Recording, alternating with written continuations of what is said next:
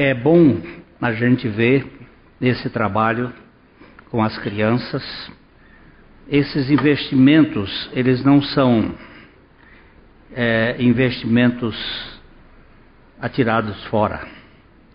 Tudo que nós fizermos para equipar as nossas crianças é um é um investimento de grande significado. Hoje nós estamos vivendo uma cultura de abuso, de agressão à criança. E é preciso que nós nos preparemos e nos equipemos para essa era da violência contra a criança. Eu já citei aqui há um tempo atrás em 2002, essa foi uma pesquisa de 2002, a, talvez a das maiores a, missões mundiais, missão em prol da evangelização do mundo é a, a missão Billy Graham nos Estados Unidos. Naquele ano eles haviam é, recadado, recebido ofertas e, em cerca de 110 milhões de dólares. Mas uma única ONG lá nos, na Inglaterra, que trabalha em prol da, do abuso, da pedofilia. ONGs que são preparadas por organizações mundiais para a implantação da cultura do incesto. É uma cultura nimrodiana, uma cultura que vem daqueles filhos de Caim que passaram pelo dilúvio através do casamento de um dos filhos de Noé, que é Cão. Esta única é, das muitas ah, ONGs que trabalham neste mundo da, do abuso, ela arrecadou mais de 250 milhões de libras esterlinas. A libra esterlina é mais valorizada do que o dólar.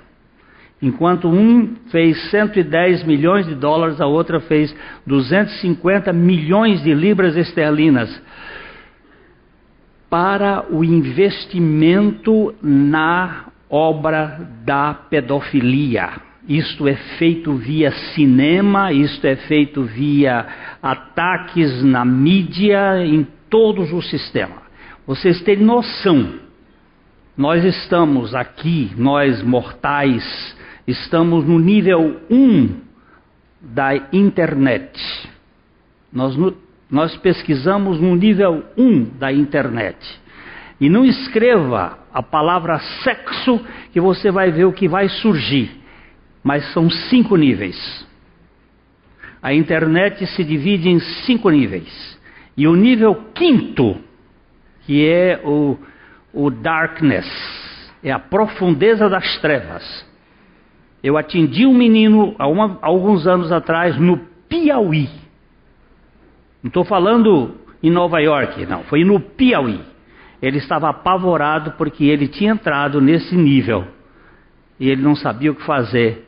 Então nós precisamos investir em criança e trabalhar com crianças, porque a luta é muito séria e muito grande.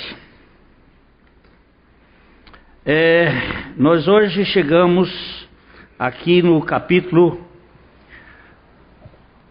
4, versículo, versículo 43 de João. Capítulo 4, 43 de João.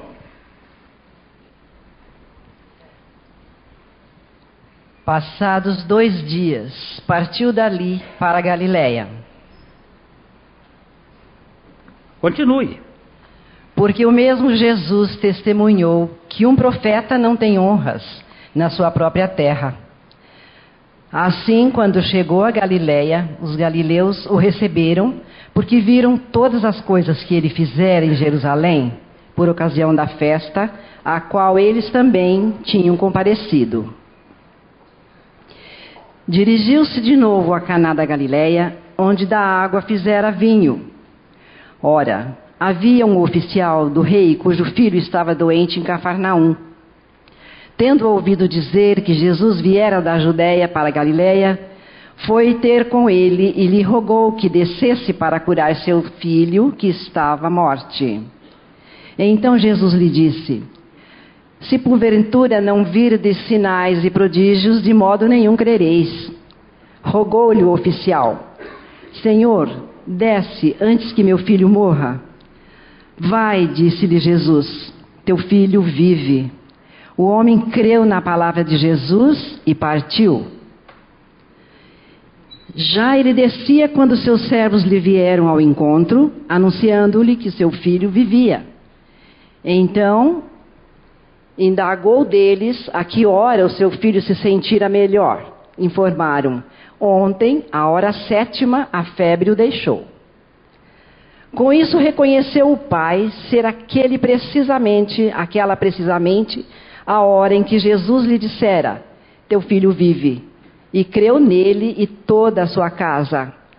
Foi esse o segundo sinal que fez Jesus depois de vir da Judéia para a Galiléia. Paizinho querido,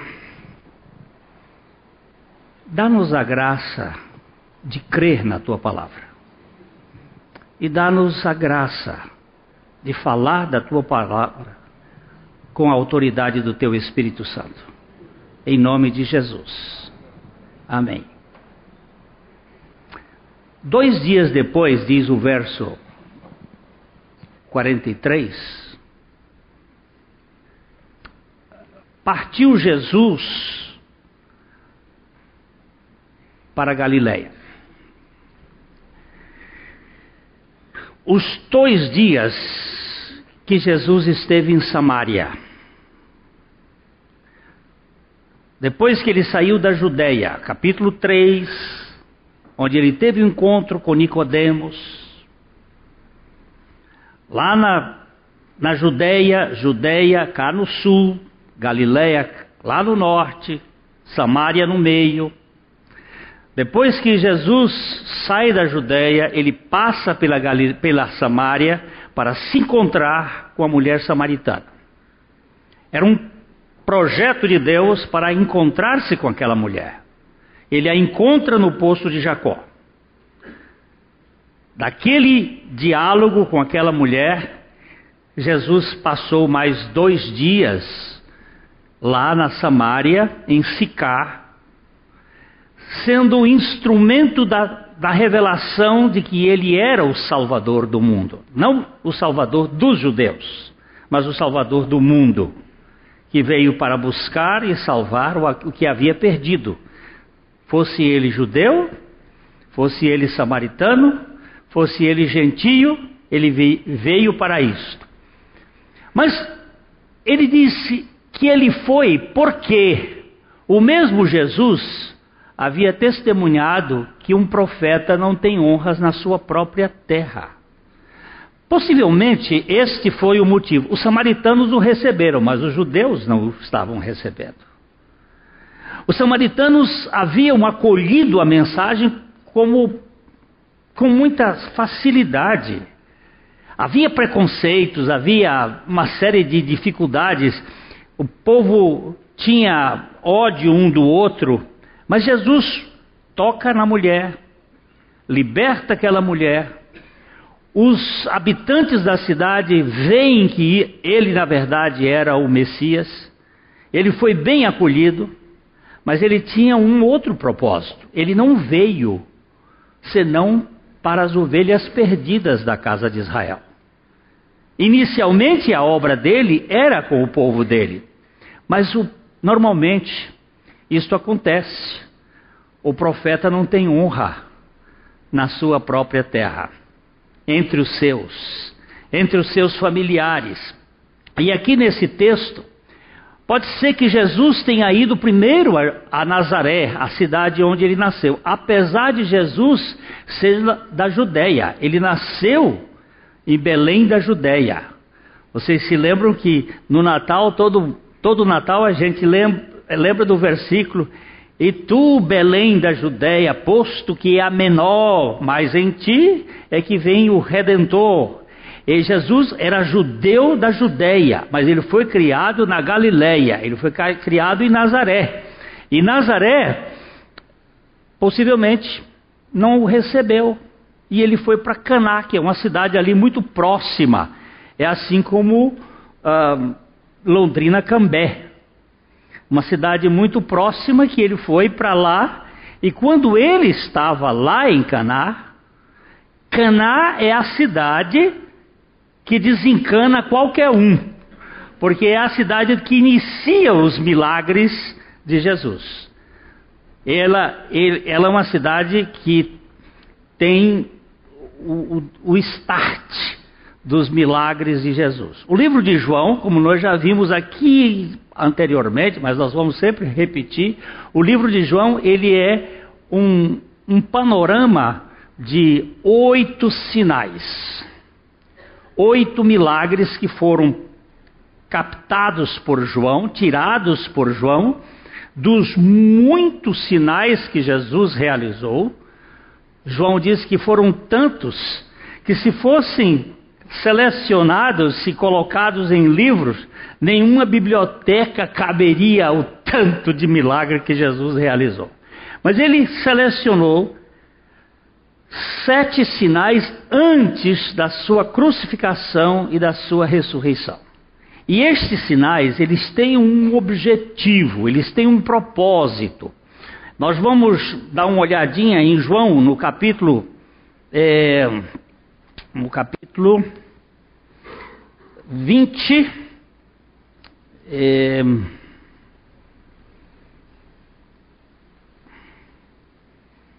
os versículos. Deixa eu ver se eu estou certo. Não estou.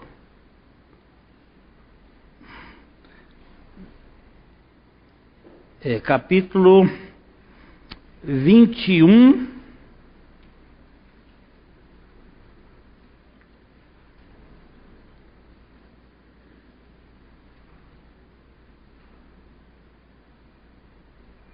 Não. 20, 30 e 31. 20, 30 e 31. Os capítulos 20, o capítulo 20, 30 e 31. Na verdade, fez Jesus diante dos discípulos muitos outros sinais que não estão escritos neste livro. Estes, porém, foram registrados para que creiais que Jesus é o Cristo, o Filho de Deus, e para que, crendo, tenhais vida eterna em seu nome. Preste atenção, vamos aqui devagarzinho, devagarzinho. Jesus fez muitos outros sinais que não estão escritos neste livro. Que livro é este? O livro de João, o Evangelho de João. É João escrevendo. Estes, porém, estes quais? Quais são estes sinais? Os sete sinais que João selecionou. O, a transformação da água em vinho em Caná da Galileia no casamento. A cura do régulo. A cura do filho do régulo, este que nós estamos analisando hoje aqui. A cura do paralítico de Betesda, do capítulo 5, que é o próximo que nós vamos ver. A alimentação dos cinco mil homens, lá naquela primeira multiplicação, a alimentação das pessoas famintas com cinco pães e dois peixes. A cura, perdão, a calma, o sossego do mar da Galileia em tempestade, onde Pedro depois andou sobre as águas, é a, a, a cura de um cego de nascença e a ressurreição de Lázaro. São sete sinais. Esses sete sinais, eles têm palavras-chave. O primeiro sinal você vai encontrar a palavra que vai identificar o sinal é a palavra de Deus: Fazei tudo quanto ele vos disser. Este sinal que hoje nós vamos dar uma olhada nele, ele fala da fé. Porque só existe fé quando aparece a palavra de Deus. Se não houver a palavra, não há a, o surgimento da fé. A fé vem pelo ouvir da palavra de Deus. O terceiro sinal é a graça. O paralítico estava lá. Eu vou parar aqui, porque vou, senão eu vou gastar muito tempo, mas nós vamos ao redor do tempo, se o Senhor não voltar, que eu espero que ele volte logo, mas se ele não voltar, e nós continuarmos aqui, nós vamos caminhar nesse evangelho até o último versículo do capítulo 21. A gente chega, se o Senhor não voltar, mas eu espero que ele volte. Agora, neste sinal aqui do, do rapaz, do régulo, nós vamos encontrar uma coisa interessante. Olha aqui. O filho, vamos voltar para lá. Passado dois dias, Jesus foi para Galileia, porque não, Jesus testemunhou que não há profeta sem honra na sua própria terra. Assim, quando chegou na Galileia, os galileus o receberam, e aí vocês vão ver uma coisa: por que, que eles receberam? Por que, que os galileus receberam Jesus? Está lá do texto, por favor. Por quê? Viu sinais. E aí você tem uma, uma pegada, uma coisinha para chamar. Ele, assim quando chegou a Galiléia, os receberam porque viram todas as coisas que Jesus fizera em Jerusalém por ocasião da festa a qual ele, eles também tinham comparecido.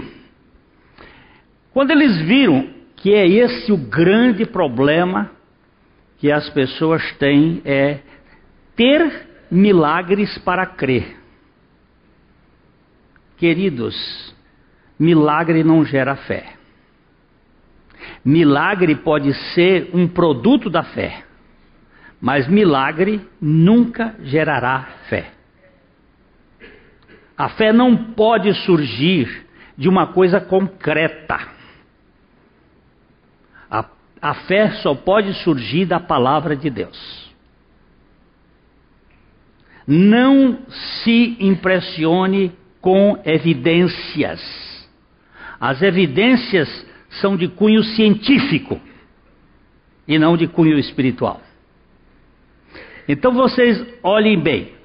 Verso 46 diz o seguinte: Dirigiu-se de novo a Caná da Galileia, onde da água fizera vinho. Ora, havia um oficial do rei cujo filho estava doente em Cafarnaum. Vamos primeiro dar um pouco de informações. Ah, Caná vamos dizer, é Londrina. Onde é que está Cafarnaum? Cafarnaum é Arapongas. Quantos quilômetros são daqui a Arapongas? Você que vem todo domingo de Arapongas para cá, vocês de Arapongas. Quando, quantos quilômetros? 30 quilômetros. É exatamente essa a distância, 29, 30 quilômetros entre Caná e Cafarnaum. Jesus estava em Caná da Galileia e vocês vão encontrar ali dizendo um oficial do rei. Por favor, pega o dedo em cima do a palavra rei. A palavra rei. Vai aparecer uma palavra ali que chama-se basilicos. Está tá um pouco grande, vamos ver se ele consegue colocar. É, é, essa palavra é ela que está ali, ó, basilicos.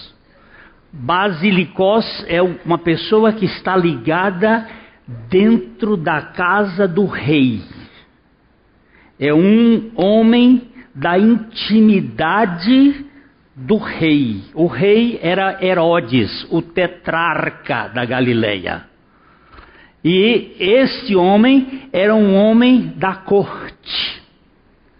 Era uma espécie de ministro da intimidade do governo.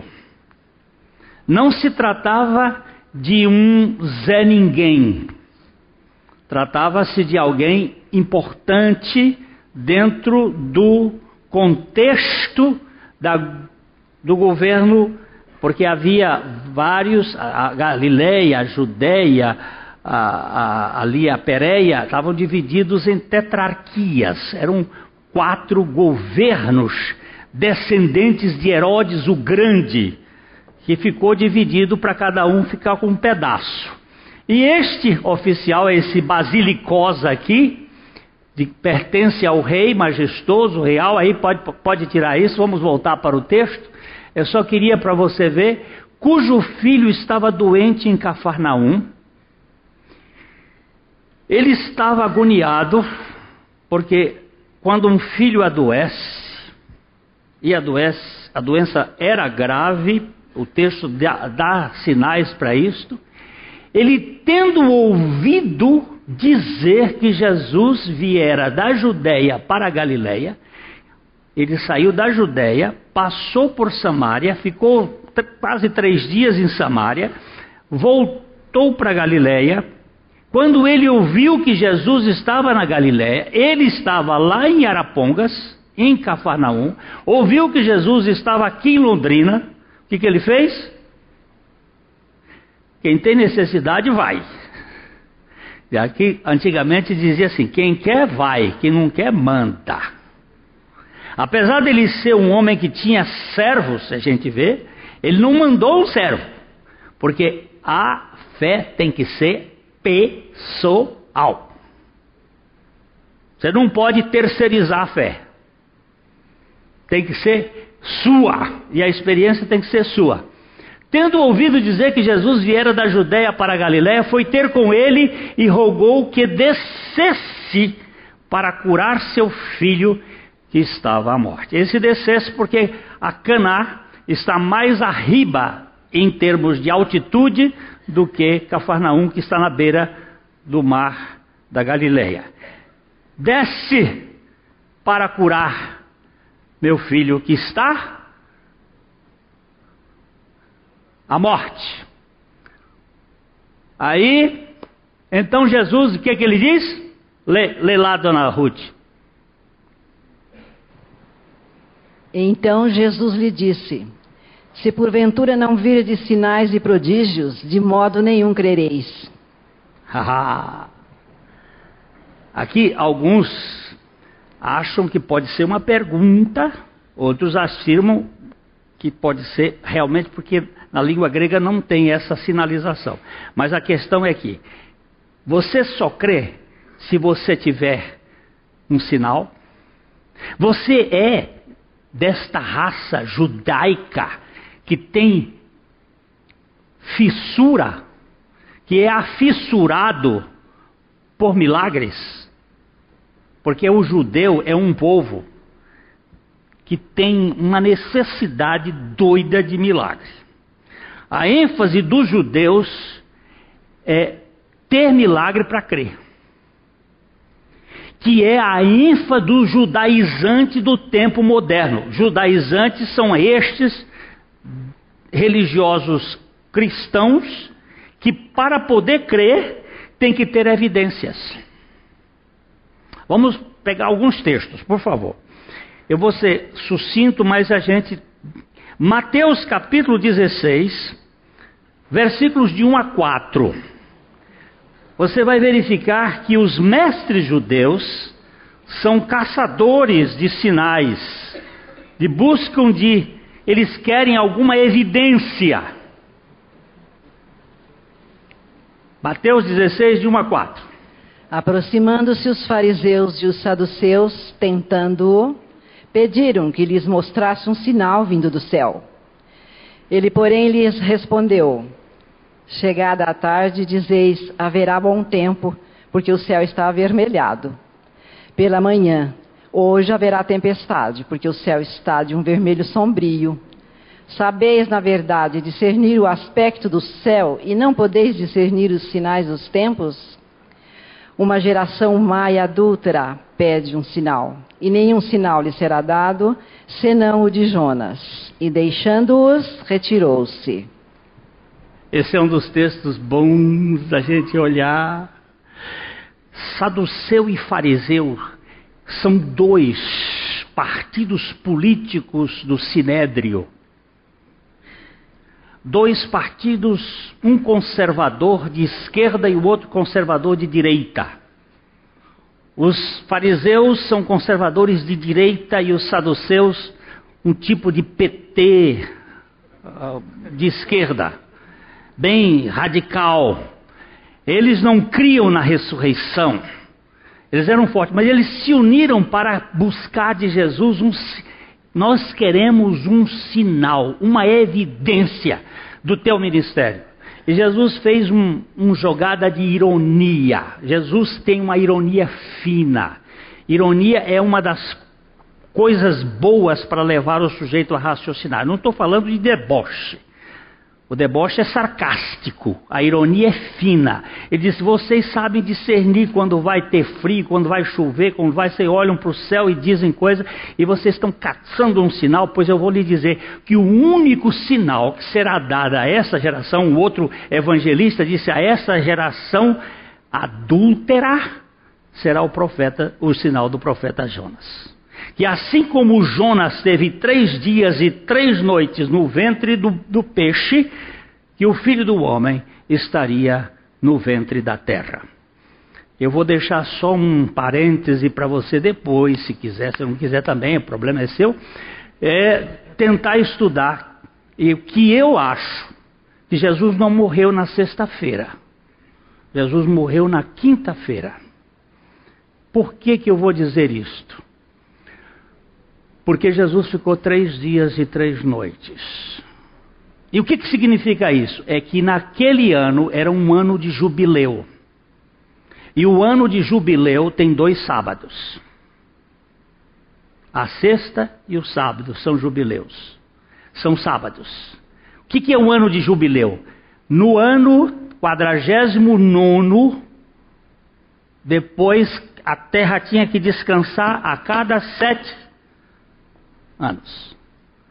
E quando chegava no ano quadragésimo ano, entrava o jubileu, e aquele ano da morte de Jesus é um ano do jubileu, em que ele é oferecido como Cordeiro de Deus que tira o pecado do mundo. E se fizermos as contas direitinha do ano da assinatura de Atarxerxes, no 445 a.C., vai cair exatamente no dia 14 de Nisan, de 30, quando Jesus foi crucificado. E isto faz ver que é na sexta-feira, na quinta-feira, na Parasev hoje, mas na, na quinta-feira. E ele ficou em três dias e três noites no ventre da terra. Este é o sinal, o único sinal para salvar uma geração adúltera, que é a sua morte e ressurreição. Nós não podemos entrar no campo espiritual sem passar pela morte e ressurreição. Por isso a mente humana não compreende as coisas do Espírito de Deus. Uma geração perversa, uma geração que anda atrás de sinais. Nós temos um texto em 1 Coríntios, capítulo uh, 1, os versos 20. Vamos ler o 22 e 23 para mostrar que existem três categorias de gente no mundo.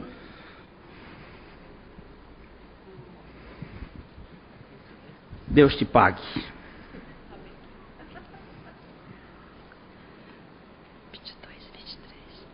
Porque tantos judeus pedem sinais, como os gregos buscam sabedoria. Mas nós pregamos a Cristo crucificado, escândalo para os judeus, loucura para os gentios. Mas para os que foram chamados, tanto judeus como gregos, pregamos a Cristo, Poder de Deus e sabedoria de Deus. Pronto. Vamos voltar aqui para o verso 20. Olha aqui. Porque tanto, não, pode deixar, 22. Porque tanto os judeus pedem sinais, como os gregos buscam sabedoria, mas nós pregamos a Cristo crucificado. Tem três tipos de pessoas no mundo: os caçadores de sinais, os buscadores de evidência para crer, os buscadores de sofia, de filosofia, de teologia, de conhecimentos para poder dizer eu me embaso, e aqueles que creem na loucura da cruz.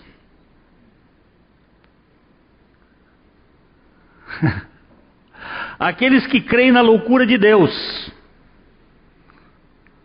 Esses três tipos. Onde você se encaixa? Você se encaixa no, na evidência para poder crer? Então você é judeu. Você se encaixa na sabedoria? Então você é filósofo grego. Agora você crê na, no sinal da, de Jonas? Aí você é daqueles que experimentam a libertação de si próprio. É, correr um pouco mais, os, os judeus é, buscam sempre evidência. Nós temos Jesus censurando dois judeus e um deles, um dos seus discípulos, Tomé, porque Tomé queria provar a sua fé na evidência. Ele disse assim: se eu não enfiar o dedo no buraco e não enfiar a minha mão do lado, de modo nenhum crerei.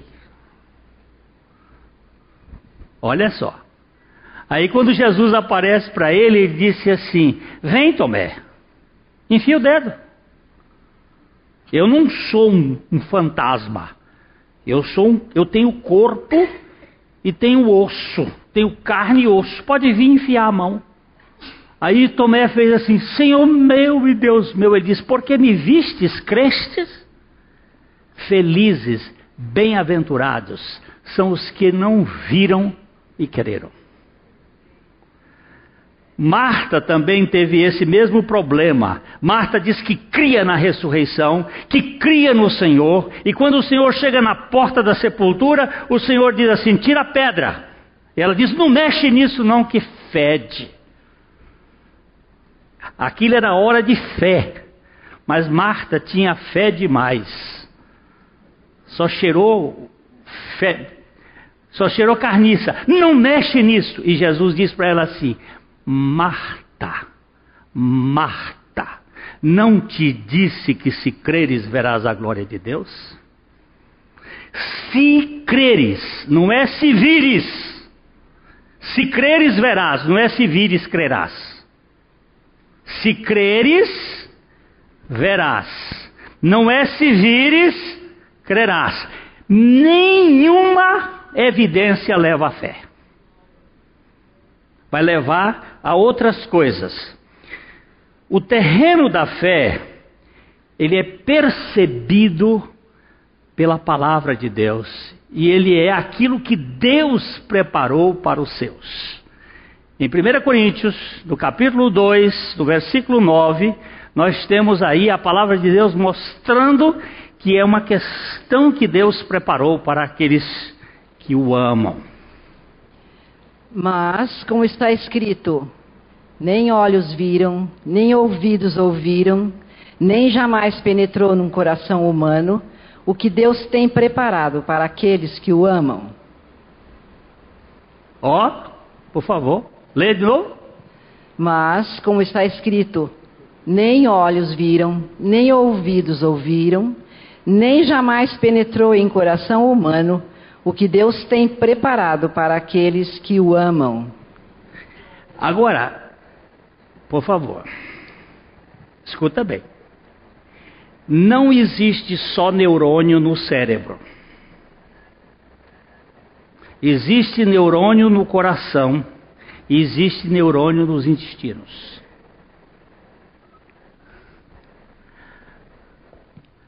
Primeiro cérebro, segundo cérebro, terceiro cérebro. Há alguns que estão dizendo primeiro cérebro, segundo cérebro, terceiro cérebro. Tem mais neurônio no intestino do que no coração.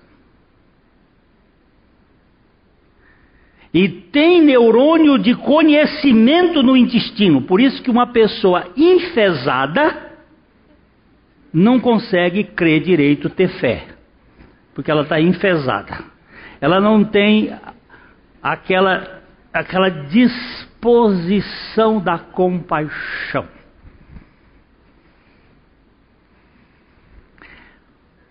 Ele disse, diz aqui, eu andava muito tempo pensando que a Bíblia estava errada.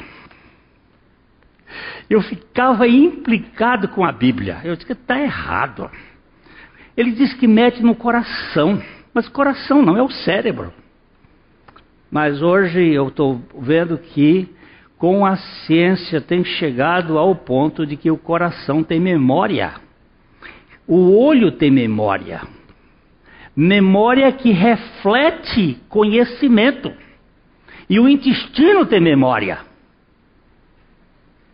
E que nós não somos tanto governados pelos cérebros, mas somos governados pelas, pelo o coração.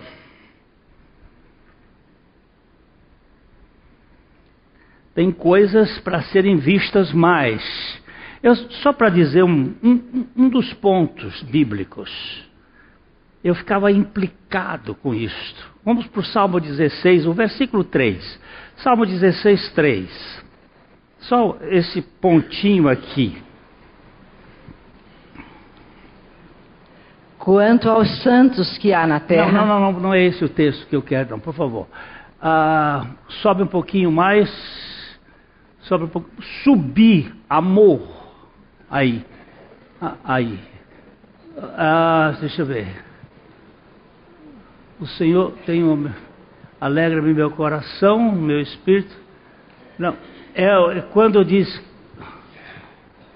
baixa um pouquinho agora, baixa, baixa, baixa, amor, baixa, baixa. O Senhor é a porção da minha herança, até os meus. Onde é que está esse texto? Será apenas. O Senhor é a porção da minha herança, cai-me, bendigo. Não, pode, pode subir agora, deixa eu ver. Ah, sete.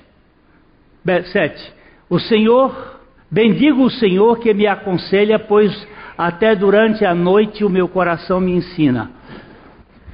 Eu disse, meu Deus, como é que o coração ensina? Mas aí eu fui ver que não é coração. Não é coração. Aperta o dedinho na palavra coração.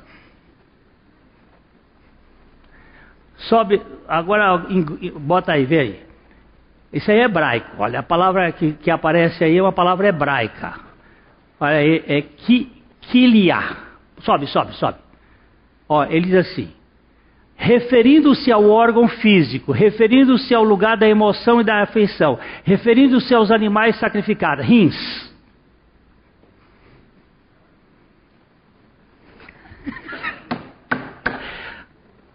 O que que acontece com o rim? O rim ensina, o rim ensina. São os rins que ensinam o cara. Sabe o que acontece? O que, doutor Junot, o que, que tem em cima da cabeça do rim? Qual é a glândula que está em cima da cabeça do rim? Suprarrenal. O que que faz a suprarrenal? Quando ela está em atividade, ela diminui a nossa produção de melatonina. Mas antes de dormir, por que, que Deus fez a noite? Para a gente poder não ter muita luz e diminuir a luz, a melatonina começa a aumentar, a nossa a adrenalina diminui e nós começamos a aprender porque nós só aprendemos de noite.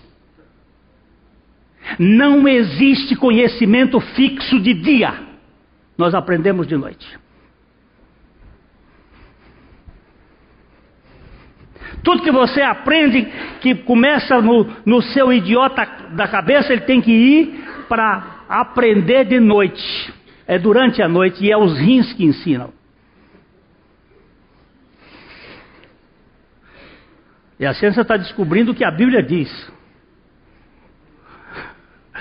E quando você está com a carga muito grande de substâncias no seu, seu organismo, os rins não trabalham direito, a mente fica embotada. Agora vamos voltar para o texto lá. Não, agora esse aqui é, é, é, o meu coração, os meus rins me ensinam de noite e tem neurônio nos rins. Ah, se tiver uma cólica de rim, não aprende mesmo, que é pedra e dá gritos horríveis. Agora vamos voltar para lá, para o texto.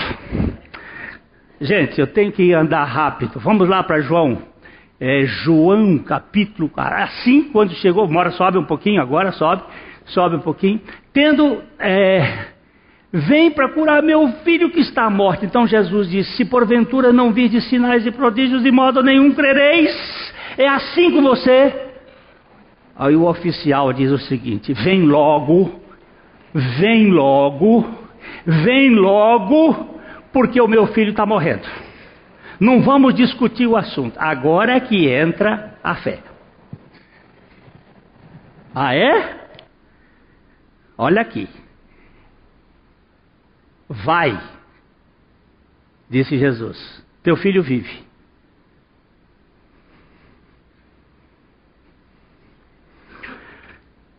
Nós queremos que as pessoas nos passem a mão, nos alisem, nós queremos visita.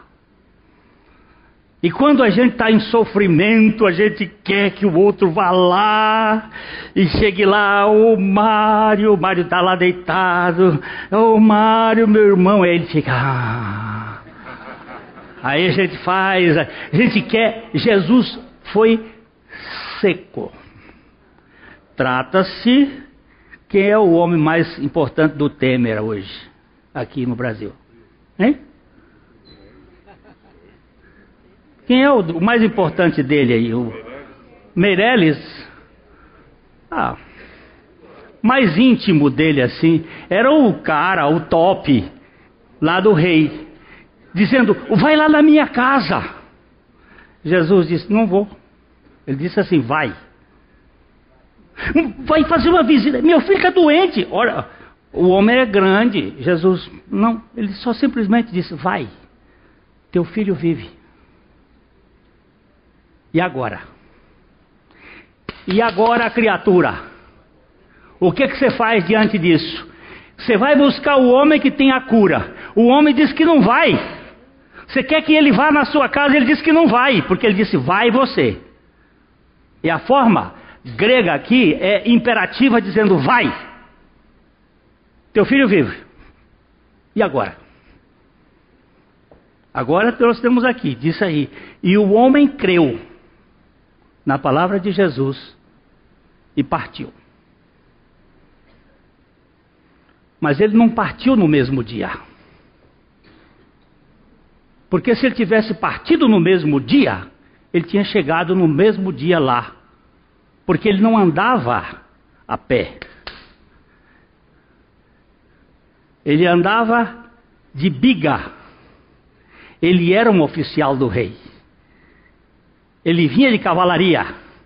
E ele não voltou no mesmo dia. Como é que você sabe que ele não voltou no mesmo dia? Porque o texto diz. Vamos subir um pouquinho o texto. Então indagou deles a que hora o filho se sentia melhor. Informaram ontem, a hora sétima, a febre o deixou. Que, era, que hora era esta ontem, a hora sétima? Uma hora da tarde.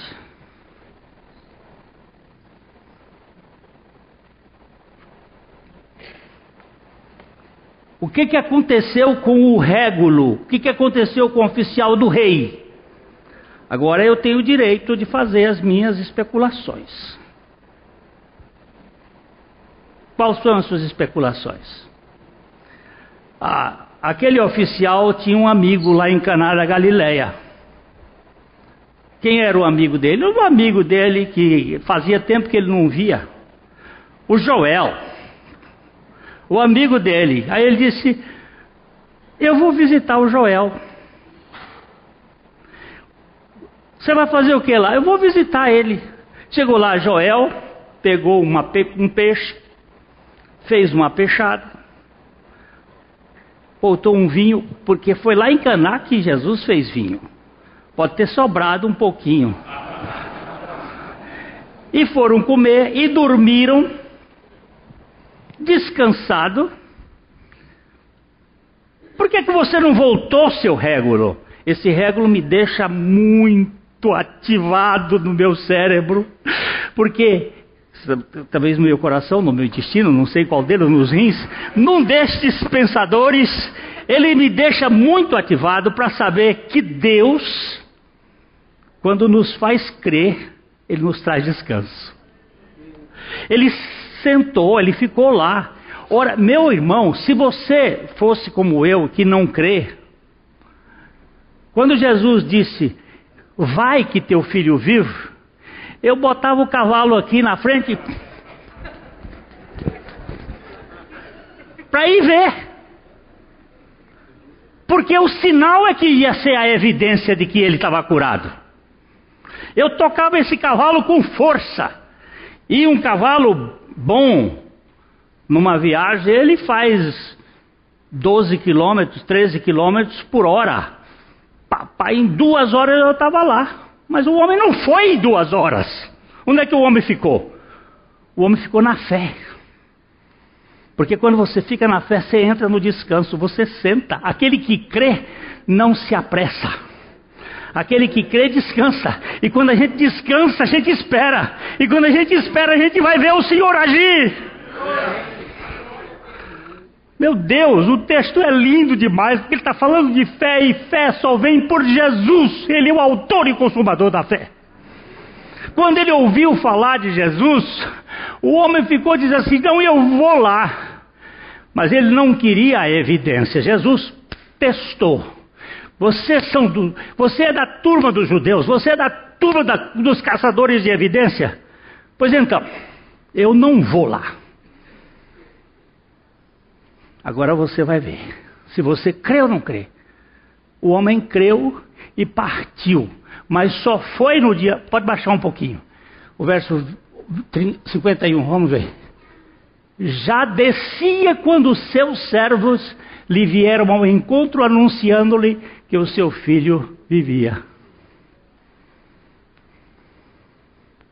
Ficou lá sentado, conversou com o Joel, comeu com a família, dormiu lá.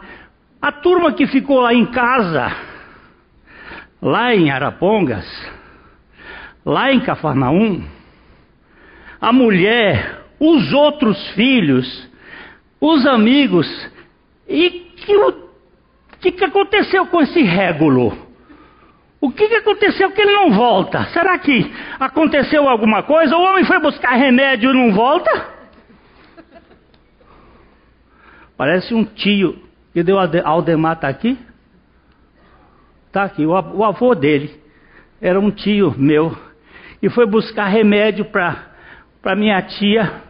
E ficou lá no corrente uma, uma semana bebendo cachaça. Parece meu tio Malaquias, o avô dele.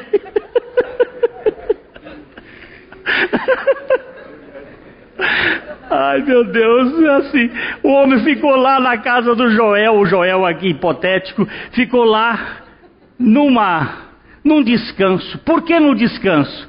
Porque quando você crê, você sai da zona de agonia para a zona do conforto. Você sabe que o Senhor está nesse negócio. Ele creu, partiu, demorou, o pessoal veio ao encontro dele e ele indagou: Mas que hora foi que o negócio aconteceu? Ontem, uma hora da tarde. E aí o que acontece? Eu vou parar aqui porque. Mas o que, que aconteceu?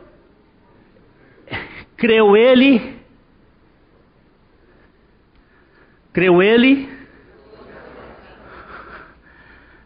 Aí a gente precisa trabalhar esse e toda a sua família, porque a fé que vem para um, ela tem uma graça contagiante. Você vai verificar isto na casa de Lídia, na casa de Cornélio, na casa do centurião, do